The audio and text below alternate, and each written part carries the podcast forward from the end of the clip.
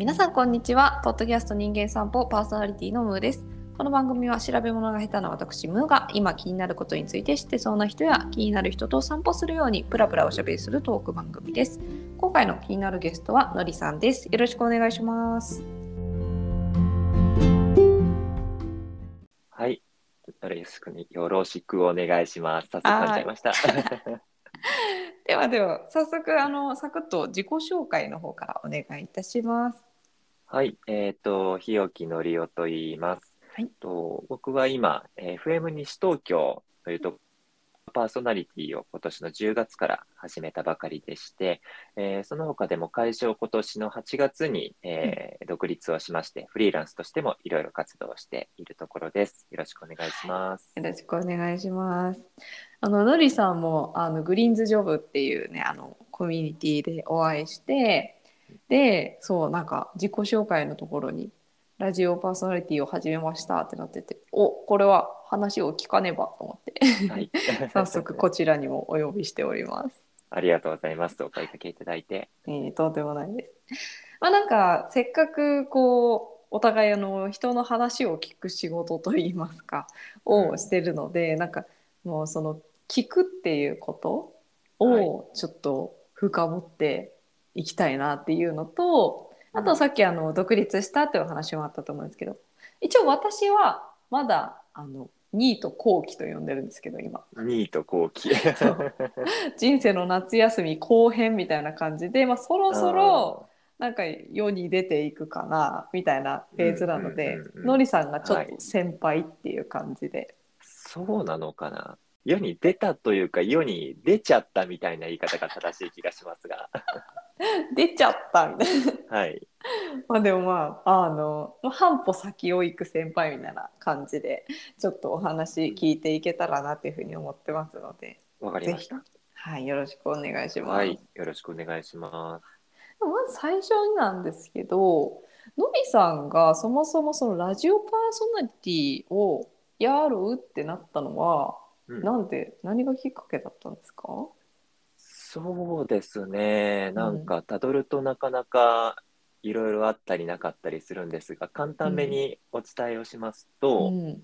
えっと、僕そもそもそんなにラジオっていう媒体に親しんでたタイプの人間ではなかったんですよ。うんうんうんで、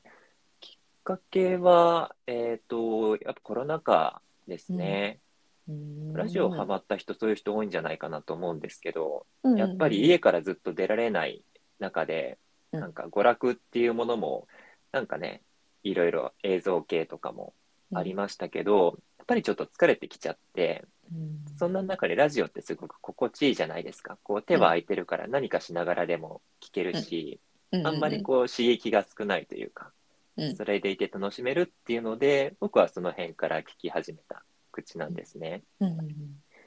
で、グリーンズジョブもそうですけど、僕結構いろいろオンラインのコミュニティとかは入っていまして、うんで、その中でも、なんだろうな、ズームって難しいですよね。いろんな人数の人がいると、ちょっとこううん喋るタイミングとか難しく、あとは限られた時間だと、そうう、ん深い話ってちょっとしにくかったりするじゃないですか。うんだから割とその中でオンラインでこう1対1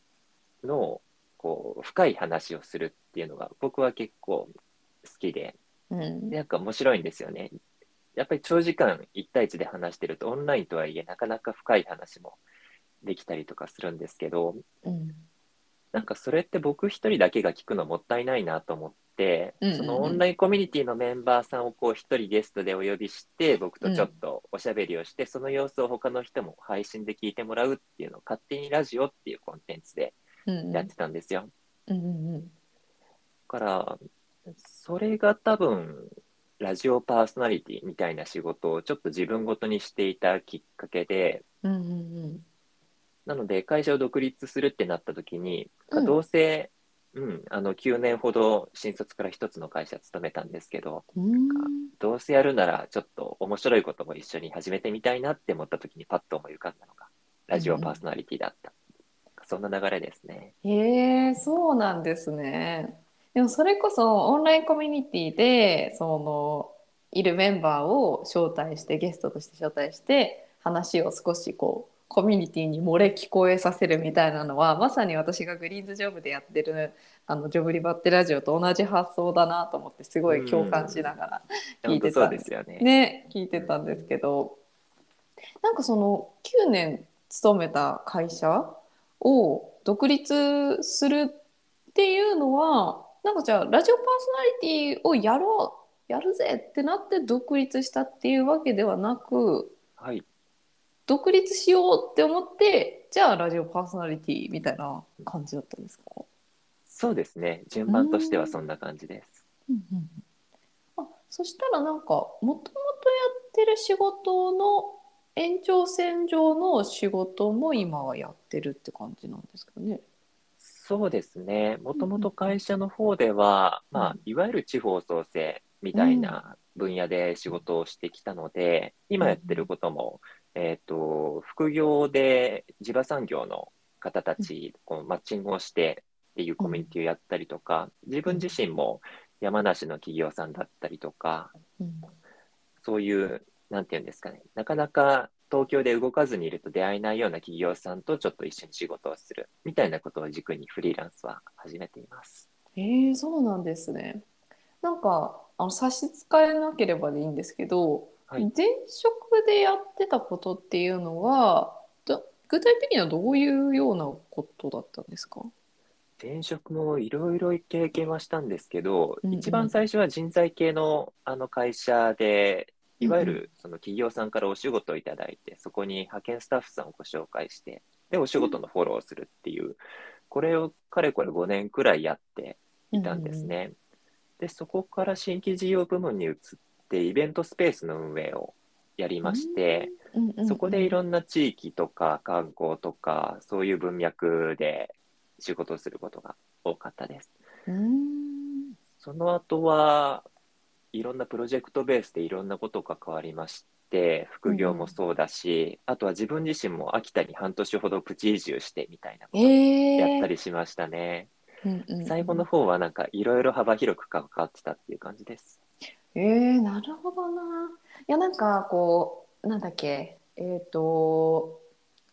わん？わワーケーションとわあそうワーケーション、はいはい。みたいな言葉を結構つ使ってらっしゃるのをなんか Facebook とかでお見受けしてうんうん。それはあれかこのイベントスペースでその地方とのつながりみたいなそういうイベントをする中で地方とのつながりができていってワーケーションみたいなことをどんどん始めていったみたいな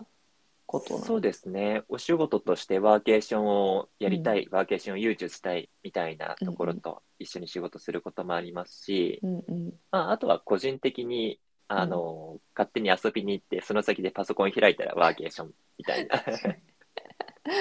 に。なるほどな。えじゃあその仕事を今もさっき言ったように山梨の企業さんとかと仕事をしたりするのを続けつつまあラジオの仕事もしているっていう、はい始めたっていうこと？なるほどなるほど。そうですね。でもやっぱりその人材最初のスタッフ派遣の時とかもそのイベントスペースを運営する時とかも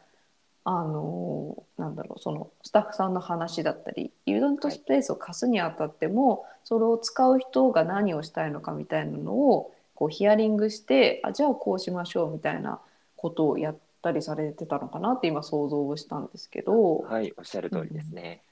なんかやっぱりそういう経験も相まってそのラジオパーソナリティで人の話を聞くみたいなのにつながってたりするんですか？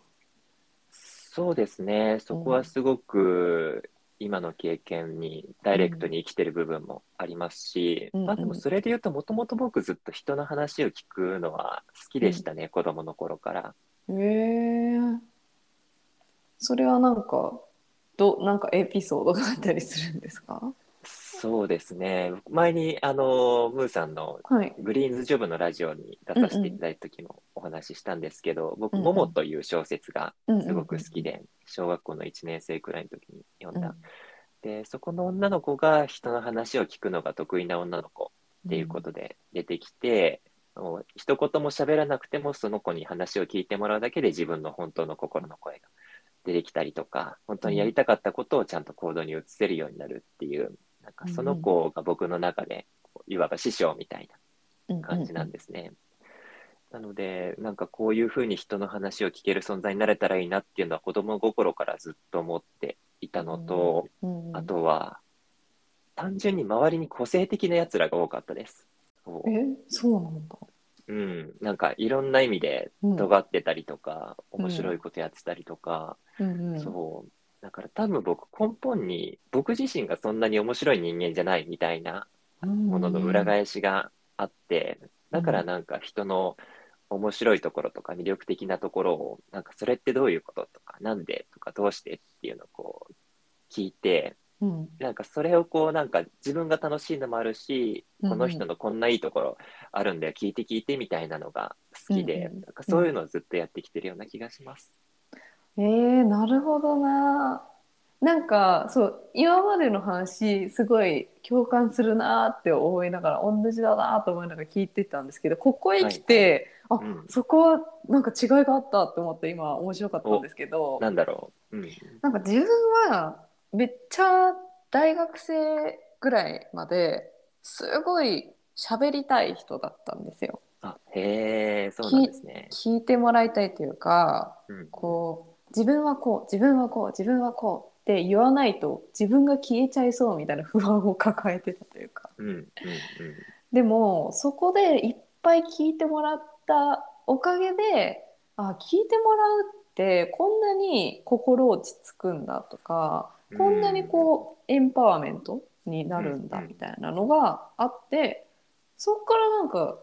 聞くのが面白くなってきたみたいなのがうん。あったんでなんか逆側だったなっていうのを今そうか、感じてそうか。ふふふってえー、ムーさんはもともと喋りたい人だったんだ。でした。まあ今も喋りはしますけどね。うん。えーそなんか逆にこうのりさんはそのまあちっちゃい頃からこう聞くっていうことに面白さを感じてたとは思うんですけどうんうん。なんかそれこそグリーンズジョブの方でお話もしたと思うんですけど聞くって実は難しいじゃないですか。うん。確かにそうですね。なんかそういうなんか聞くの深みみたいなものにこうぶち当たったり、うんうん。なんか考え始めたみたいなタイミングってあったりしたんですか？そうですねうん。ちょっとディープな話になりますけど、はいはい。中3の時かな、えっ、と、僕の幼なじみの子が、ちょっとこう、心の病気になってしまったことがあって、うん。こう中学受験組だったんですけど、うん。彼女とも一緒の塾通ってて、うん。で、僕は中学第一志望の学校落ちちゃったんですけど、彼女は第一志望の学校に受かって、うん。で、まあ、すごい元気で明るい子だったし、それこそすごく面白い子だったので、うんなんか彼女がそういう風になっちゃったっていうことがめちゃめちゃ僕の中では考えさせられることだったんですね。で、まあ、家も近所だったので、ちょっとしんどい時は電話もしたし、なんならその家の前まで行って、もう延々とこう話を聞くわけですよ。うん。でなんかその時のなんか無力感っていうのかな、うん。ただただ受け止めることしかできないけど、ずっと受け止め続けてこの子なんかいい状態になるのかなとか、うん、なんかその時にそれこそモモの話もそうだし、うん聞くってなんだろうみたいなことをいろいろ考えて、うんで、それもあって大学では心理学科に進学をしたりとか、その時の経験は大きかったと思いますね。あそうなんですね。えなんかその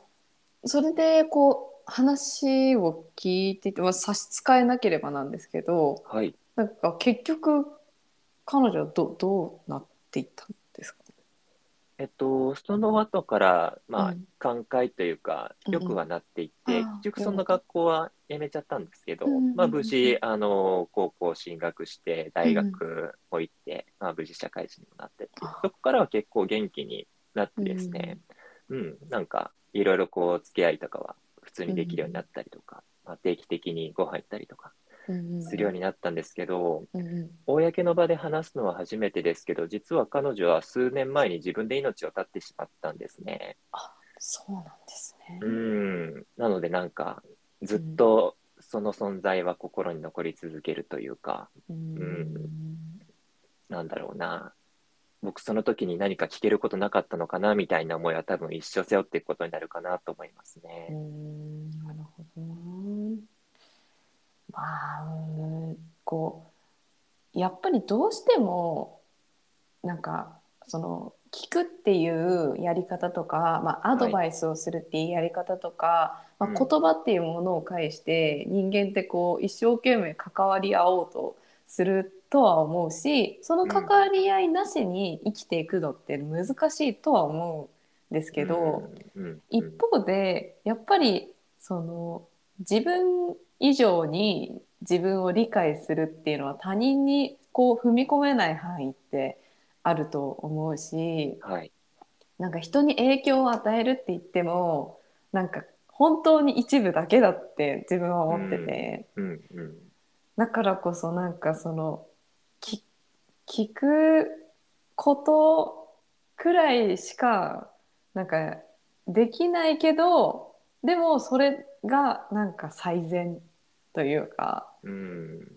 いやなんかね難しいですよね。なんか他人の人生うんうん責任負えないしなみたいな。そうですね。あの、うん本当に謙虚さっていうところを忘れてはいけないと思うし、これってその聞くっていう行為以上にコミュニケーションっていうことに通じると思うんですけど、うんうん。でもとはいえ一方で、なんかその聞くということ一つで、うんまあまあの影響力ができてしまうこともあるっていうのも同時にあったりもするので、うん、なんかそこのこう影響力みたいなものをこうちゃんと抱えて、もしこれいうことを仕事にしていくのであれば、うんうんしなきゃいけないなとはいつも思うようにはしてますね。へなんかそのまあ聞く聞くと必然的になんか言葉も出てくるとは思うんですけどうん、自分がなんかふわって言っただけの言葉が実はめっちゃその人にとって大切な言葉になってたりとうか、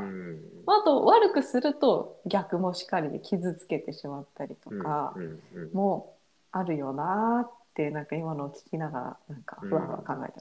ました。そうですよね。うん、で相手からもらう言葉もそうだし、時に自分の中からふわっと出てきた言葉が意外と自分にとって大事な言葉になって返ってくるっていうこともやっぱりあるので、うんうんうん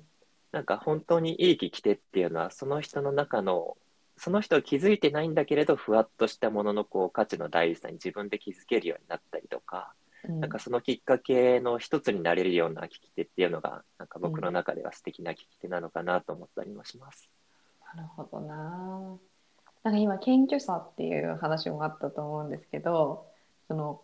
あんまり聞いてやるぜみたいな風になりすぎても、それはそれで聞けてないみたいなね。いやーそうなんですよね。それがまさに聞くということを仕事にするということの難しさで、やっぱりどこまで行っても受け手ではあると思うんですよ。うん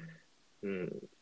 ただ、ね、それをもし自分のなりわいにしようと思ったら、うん黙ってるだけで人が来るわけでもないし、必要とされるわけでもなかったりするので、うんうん、そこのバランスって難しいなと思ったりはしますよなるね。ほどな。そうですよね。まあなんかなりわいみたいな話になってくるとちょっとあのもう一個のテーマのその独立とか仕事の方もちょっと聞いていけたらと思ったんですけど、はい。なんかラジオでこう身を立てていくというか、うん、その仕事をするお金をもらう対価を得るみたいなことってなんか何を何の価値を提供すしているっていうふうにのりさんは解釈して仕事をしてらっしゃるんですか、はい、ありがとうございます。はいもうここはまさに今いろいろ考えながら試行錯誤中ではあるんですけれども、うーん、僕の場合は、うん。そのラジオうんで出てくる話とか、そこに登場する人といし通して、うん。その人が人生の追体験をしてもらえたらいいなと思っているんですね。うんうん。僕のあのやってるラジオは、えーと、働く人の旅するラジオっていうサブタイトルがついてるんですけれども、うん。うん。あちなみにムーさんって旅とかってお好きですか？旅大学生の頃からよくしましたよ一人旅を。あ、本当ですか？うん。パクパクしょっていろんなところ行ったりとか。リュック背負って2週間とか。うんうんうんうん。あそうそう。うん。で、僕は実は学生時代はそういうタイプではなかったんですよ。どっちかっていうとそういう一人旅するのって、うん。大学の本当にギリギリ4年生くらいから社会人にかけて。うん。で、なんかそういう憧れとかいいなっていう気持ちはあっても、うん踏み出せない人の方が多いと思ってるんですね。うん。一人ってなんかちょっと怖いなとか、うん。なんか自分だけで行き先決めるのって、なんかどうしたらいいのかなとか、うん。あとは社会人になったら、うーん、まあ時間もなかなかないし、お金も余裕ないしとか、いろんな理由で旅に興味はあるけど出られない人ってたくさんいると思うんですね。うん。で、これって人生をこう旅に例えた時にいろんなことに言えるなと思ってて、例えば会社勤めてるけど独立したらどうなるのかなとか、今はなんだろう別に好きでも嫌いでもないことを淡々とこなしてるけど本当は例えば音楽とかが好きでラジオとかやってみたくて、なんかこれを仕事にしたらどうなるのかな、まあまあでもでもみたいな。うんうん。なんかそういう人たちがこうラジオをこう聞くだけでちょっとした旅気分を味わえたりとか、うん。あったかもしれない人生のことをちょっと考えてみたりとかうんでもそういうのに触れてみることでそっか自分にもできるのかもしれないなとか、うん。やってみたら別にいいのかもしれないなみたいな気持ちになって、その人の人生がこうちょっとでもこう変わっていくみたいな瞬間をお届けできたらそれが僕のやってるラジオの価値なのかなとうん。思っていて、うんうん。だから、まあ、個人の方が応援してくれるっていうのもそうだし、うんうん。そういうちょっと興味はあるけど踏み出せない人たちのための一歩を用意できるような、まあ、会社だったりサービスだったりをやってる人たちに、この番組をこう応援してもらえたら、うまく使ってもらえたらいいのかなっていう、今そんなことを漠然と考えてます。なるほどな。なんかこうすごいちゃんと言語化されてるなと思って、ありがとうございます。できてましたか？うん、いやなんかこう踏み出すそのなんだろうだ誰に伝えたいんだよっていうのがめちゃめちゃこう頭の中に思い浮かんでるからなんか言葉になってくるしなんかこうだからこそこう発信できるコンテンツっていうのがあるのかなってなんか思いながらすごいなーって聞いてたんですけど今。そうですね。やっぱりその仕事にするっていうことで大事な部分で、うん。誰に対してその価値を届けたいのかっていうのは、うん。そのただの趣味と分かれる部分だなと思っていて、うんうんやっぱり趣味であれば自分が単純に話したいんです。単純に聞きたいんです、で、うん。全然完結すると思うんですよ。それが他の人から聞いていて面白かろうがつまらなかろうが自分自身が楽しければ。うん。それでいい。がもちろんそれはそれで全然ありだと思うし仕事にするにしても始まりはやっぱりそこが大事かなと思うんですけど、やっぱりお仕事とするってなった時は誰かしらの時間なりお金なりをいただいてそれが回っていく行為だと思うので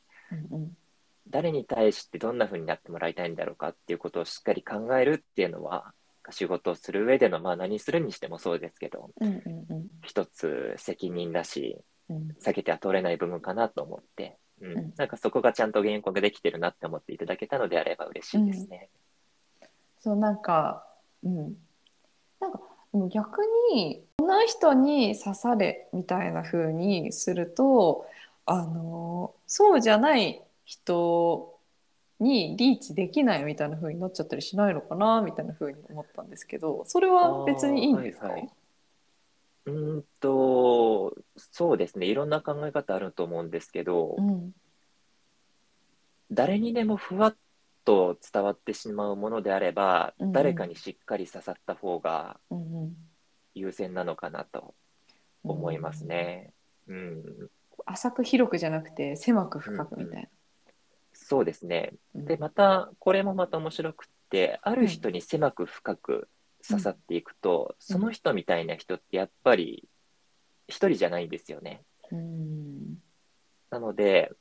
誰かにちゃんと伝わらないものはうん他の誰かにもこう伝わらないものだし、本当に誰か一人こんな人にこんな風になってもらいたいってしっかり伝えようとすると、その人みたいな人にちゃんとしっかり伝わっていくっていうことが起きるので、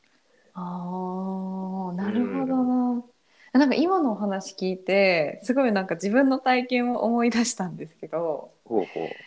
なんかこう人間散歩やってる時に、う。うん。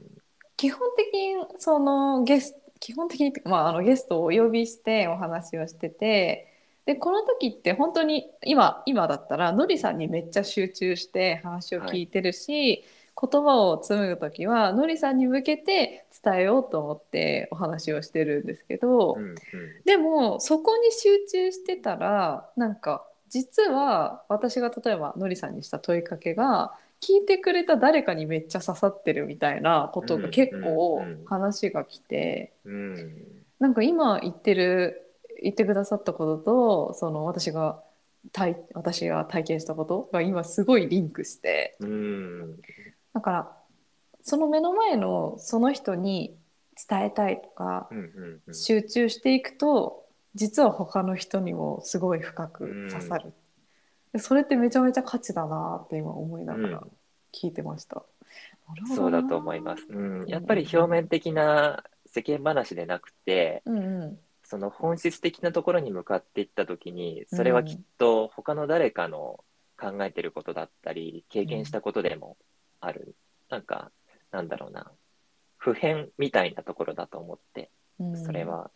ぱりそういうところに到達したときになんかいい話聞けたなっていう感覚はやっぱりあると思うんですよね。ううんん。なんかそこが聞くという仕事のなんか面白さでもあるし、コミュニケーションっていうものをこう、外に伝播していくときのなんかすごく、あなんだろうな。うん、なんかここはまだ僕もうまく言語化できてないですけど、ううん。ん、なんかそこがなんかすごく大事なところじゃないかなっていうのを僕も今すごく思います。確かに。なんかこう誰かの話を真剣に聞いているとなんかあのなんだろう新しい価値がなんか地球地球全体で考えた時にポコポコ生まれていくっていうイメージがうんうんうんなんかしてなんかそこでなんかそのすごい聞いてもらって自分を大切にされたっていう経験が世の中に増えていったらうん。なんかいいなーってうん。思いました。めっちゃ感想になってた。なるほどなえちなみにそういうことを考えてるのりさんは今後、こうまあラジオを通してとかその地方との関わりを通してこういうことをやっていきたいなとかこういう世界観に到達したいなみたいなのを思ってたりすることはあるんですか、ありがとうございます。実はですね、この手の質問が僕が一番苦手としているところで して、なんかね、こう、就職活動の時からそうだったんですけど、うん。何年後どうなっていたいですかとか、うんうん最終的に叶えたいことって何ですかって僕ね、本当に分かんなかったりするんですよ。うんこう、キャリアの話でよくあるのが、うん、山登り型と川下り型っていう話があって、うんうん山登り型ってやっぱりこう叶えたいこととか到達したいビジョンがあって、うんうんうん。そこに向かってこう目標をこう刻んでいってこう達成をしていくことにこう喜びを感じる人が、うんうんまあ山登り方っていうんですけど僕全く逆の川下り型でうん。もうその時その時のご縁だったりとか自分の一番エネルギーが向く方向にこう進んでいってなんか気づいたらこんなところにこう来ましたみたいなのが、なんか僕の一番心地よい状態なんですよね。うん。だから変わらないこととしては人の間に立って話を聞いていくこと、で自分がその中に入ることで周りにいる人たちのやりたいことが叶えられていったりとか、うんうんうん。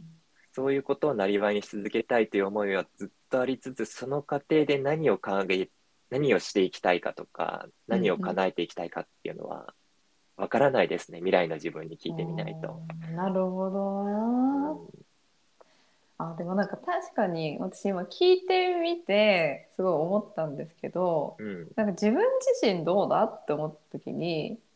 別になんか叶えたいことがあるっていうよりも私はなんだかとってもちょうど良い良い世の中であるということを証明し続けたいっていうのがモットーなんですけど、うんうん。だってそれってあなんかある意味川下り川下り？めっちゃゆるい川の下りなのかなみたいな思って。漂ってる感じですそうそうそう。なんとなくこういうことを続けていけたらいいなみたいな気持ちを持ちつつこう人生を過ごしているって感じなんですかねのりさ。うんんうんうん。そうですね。うんまあ聞こえ方によっちゃ結構甘ったれた考え方なのかもしれないですけれども。でもなんかこうその川を下っていく上で自分というボートはこうありたいみたいなところのこだわりは多分めちゃくちゃ強いんですね。なのでなんかそこをこう守らなきゃいけない場面みたいな時にはうん。やっぱりそのなんだろう山登り的なうんうん。こう頑張り方もしなきゃいけない時は当然あるだろうし、うんうんううんん。そうですね。なんかそうこう見えて意外と頑固だったりするんです僕は そうなんですね。はいへえ。まあでも確かにその川を下ろうと思ったらなんかでも溺れていいわけじゃないからボートのバランスは常にもこう取りつつそれってすごくこう世の中に対してとか、まあ、自分の状態に対して敏感に反応をして、でうまく、まあ、こう溺れないようにするっていうことだから、なんかそれこそ今すごい時代速さすごい速さで変わっていくじゃないですか。本当にね、なんかそういう世の中においては結構そういうなんか反応の速さというかうん気づきやすさみたいなのは割と大切なような気もしますね。そうですね。なので、ちょっと広い話になりますけど、聞くってこう、対面の人の1対1もそうだし、うんうん。世の中とか世界の声を聞くみたいなこともすごく大事だなとうん。思っているんですよね。うん。なんか世間っていうと広いですけど、結局うんうん一人一人の声の表出がこう世界の声だったりもするので、そういうところにちゃんとこう敏感になっておくっていうことも、なんか聞くというスキルって言ったらいいのかな。うんうんうんまあその能力うんを講義で捉えたときに、僕はそこまで含まれるかなと思います。世の中の声にしっかり敏感でいようとすること。うんうんうん確かに確かに。なんか自分仲のいい友達たちにはあの不快でいないでねっていうふうにうんよく言ったりするんですよ。なんか、はいはい。あのなんだろうあなたを幸せにしますっていうのはなんかもう他他人じゃないですかどこまでいっても。だから無理なんだけどでもその人に幸せでいってほしいって願ってるし祈ってるしだからあなたは不快でいないでねっていう。で、うん。あなたも私のに幸せでいてほしいなって思ってくれるんだったらなんか不快でいない努力をしてみたいな。うん。あなたが不快になると私は幸せじゃなくなるしみたいうん。なうまく言えてるかな？いやいや、素敵な言葉だと思いますよ。僕のすごく好きな小説で、夜のピクニックっていう、おはい。えっ、と、あれは誰だったかな？えっと森あ本田さんだ。そうだそうだ。ですかね。うん。なんかそこに出てくる話で、あのうんプラスの優しさとマイナスの優しさっていう話がある、るんですけど、うん。あれは、えっと、高校生、うんうん。中学生、高校生だったと思う。高校生かな、うん。うん。の子たちが、こう、ずっとこう、ただただこう、歩いて、あの、目的地をこう目指していくっていう学校行事のワンシーンなんですけど、うんうん。ある男の子が言ってたのは、僕らくらいの世代の人たちってどうしても優しさって何々してあげるってプラスの優しさうんだと思うけど、なんかただただこう見ていてあげるとか、黙ってそこにいてあげるとか、ほっといてくれるっていうマイナスの優しさっていうのもきっとあると思うんだよねっていうことを言っていて、うん。うんうんなんかそれに近い話なのかなと思います。無関心ではない、ちゃんと関わり続けてあげるんだけど、でもこう、うんうん。なんだろう、プラスではないというか、うんうんちゃんとこう、聞いて、その人自身がいい状態でいてくれるっていうことをこう尊重してくれる立場っていうのは、すごく貴重だなって思いますね。なるほどななんか今優しさの話が出たんですけどはいあ。のケンちゃんっていう子がゲストで来てくれた時に優しさについてちょっと話をしてて、あら、まなんかいた深い。そう今の観点もすごいケンちゃんこれ聞いたらえーってなるかなって思いああ、ます。そうですか。うんうんうんうんうんうん。なるほどな。いやなんかもっといろいろ聞いていきたいところなんですが、そろそろお時間も迫ってまいりましたので、終了していこうかなと思うんですが、その前にあのあれですね、今あの西 FM 西東京でやられているアナザーシーナリーのクラウドファンディングを今されてるんですよね。はい、そうなんです。ぜひそのご案内をしていただければと思ってはい、ありがとうございます。うん。と先ほどお話しさせていただいた、えーアナザーシーナリー、働く人の旅するラジオというのが、僕が、えー今やっている番組なんですけれども、そちらの番組作りにご協力いただける方をクラウドファンディングで募集をしております。えーまあ、本当にこう1000円から頑張ってねという程度で応援してもらえるプランもあれば、あとはステッカーとか、えーオリジナル T シャツとか、そういったグッズでお返しするときもありますしうん、あとはラジオのゲストに出演できる権利とか、お。自分の好きな曲をラジオでオンエア放送できる権利とか、あとはちょっとこのラジオっていうものにすごく興味あるなっていう方は、えー期間限定でパーソナリティとしてレギュラー出演していただいたり、あとはスポンサーになっていただいてコーナーを一緒に作りましょうと、まあ、いろんな、えー、とリターンをご用意しておりますので、もしちょっとでも興味あるなという方は、えーホームページが12月の26日まで、えー開いております。ぜひ応援していただけたらと思いますので、どうぞよろしくお願いいたします。ぜひぜひあのインスタの方とかにねあの URL を貼ったりしておこうと思うのでぜひ皆さん要チェックしてください。ありがとうございます。はいありがとうございます。いや本当にねなんかもう聞くっていう話だったりとか、まあ私もなんかここからあの独立独立というかまあ個人事業主でやっていくことになるかなみたいなふうに思ったりもしてるんで引き続きいろいろとあのお知恵をいただきつつなんか私に何か協力できることがあればあののりさんにもお力添えができたらなと思っております。いえいえよろしくお願いします。引き続きお願いします。はい、では本日はのりさんに来ていただきました。ありがとうございました。はい、ありがとうございました。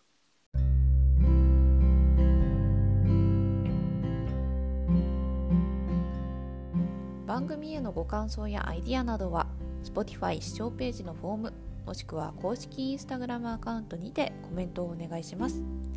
メッセージお待ちしております。それでは皆さんまた今度。お元気で。